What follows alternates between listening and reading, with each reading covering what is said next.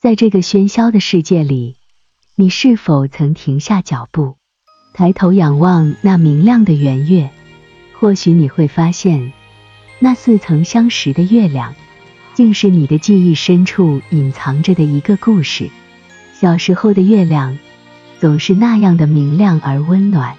每当夜幕降临，我总会与小伙伴们一起，拿着捧着各种奇形怪状的玩具，望着夜空，挑战着彼此谁能找到最大的月亮。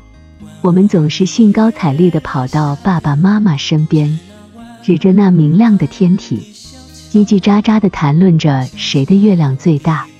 还记得小时候，每逢月圆之夜。家家户户都会贴上红纸剪出的各种动物、花草、花烛盛开，灯笼高高挂。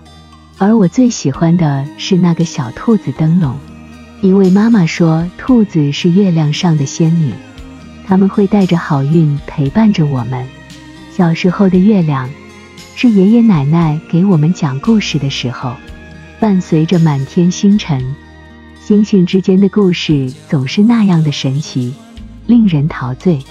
每个星星都是一个小小的眼睛，他们在看着我们，听着我们的故事，默默地守护着我们的成长。小时候的月亮，是那些深夜和父母一起散步的日子。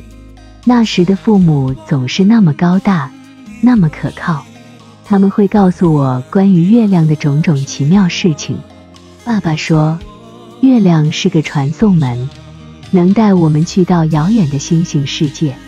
妈妈说，月亮是个梦想的地方，每个月圆之夜，月亮都会收集孩子们的梦想，然后用星星洒落到全世界。而现在，当我再次抬头望着那明亮的月亮，心中涌动着千百年来的记忆。曾经的梦想是否还在？曾经的童心是否还在？岁月已逝，但那份童真，那份温暖，永远镌刻在我心底。让我们重拾那份纯真，回忆起小时候与月亮的美好时光。让我们用心感受那颗陪伴我们成长的星星，再次相信梦想的力量，勇敢的去追寻，重拾记忆。重拾小时候的月亮，让我们与那明亮的圆月共舞，用心聆听那遥远的星辰，重新点亮内心深处的火花。因为那颗月亮不仅是一种记忆，更是我们心中的永恒。